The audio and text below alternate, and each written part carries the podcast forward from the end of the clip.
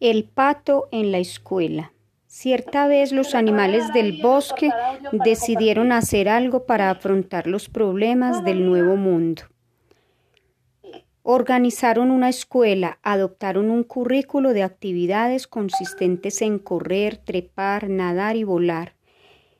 Y para que fuera más fácil enseñarlo, todos los animales se inscribieron en todas las asignaturas. El pato era estudiante sobresaliente en la asignatura de natación, de hecho superior a su maestro. Obtuvo un suficiente en vuelo.